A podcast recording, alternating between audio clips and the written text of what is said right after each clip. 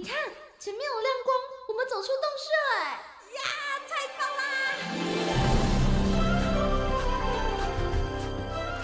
哇，这这是长毛象，还有剑齿虎哎，还有好多好多绝种的动物哦！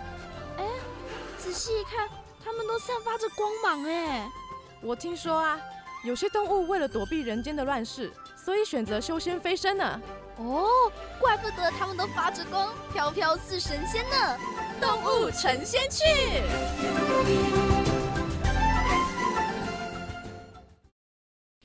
今天的动物成仙去要跟大家介绍的是，主要活在陆地上的稀有特殊杜鹃鸟，它们是指生活在印尼苏门答腊上面的苏门答腊地杜鹃。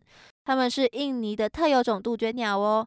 像这样啊，主要生活在陆地的地杜鹃啊，目前呢就分布在东南亚地区的热带森林当中。这个是在亚洲的分布。而在南美洲那边呢，还有另外一种的地杜鹃。不过这两者之间的亲缘关系呢，就没有这么的密切。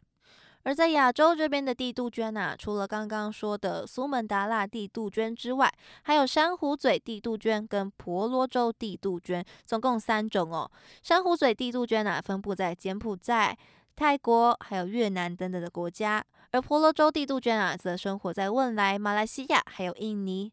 而这个印尼特有的苏门答腊地杜鹃呢，它是在一八七九年被公开出来的。过去啊，被认为说跟婆罗洲地杜鹃呢是同种的鸟类，一直到两千年之后呢，才正式的把它们分开，把它独立成一个新的种类哦。苏门答腊地杜鹃呢，是一种大型的陆生鸟类，它的身长啊大约有五十五公分长。它们跟纽西兰的肖鹦鹉很像哦，都有着绿色的保护色的颜色。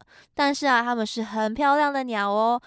它们的鸟喙跟强壮的腿啊都是绿色的，背部跟翅膀呢是漂亮的渐层翠绿色，尾羽啊跟头顶是黑绿色的，腹部啊则是褐色的，上面呢还有一条一条的纹路哦。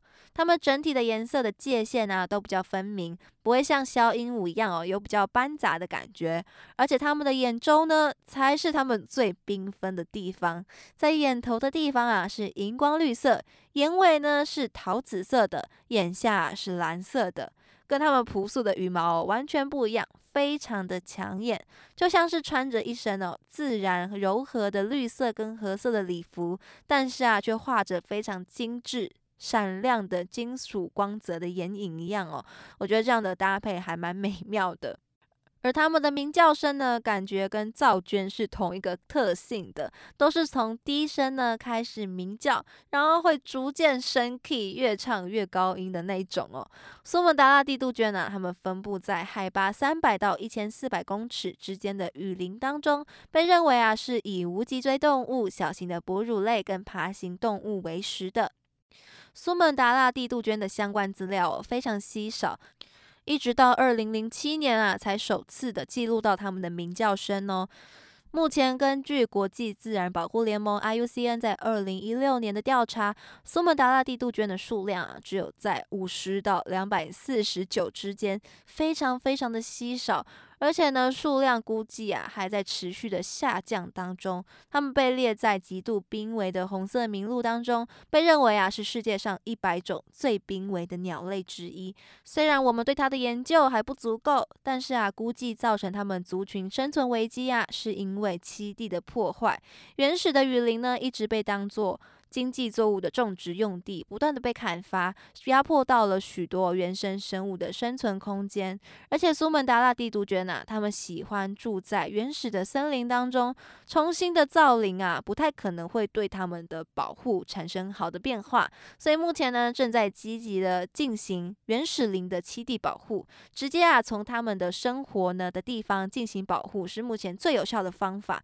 而 IUCN 呢也提出了一些未来保护的方案。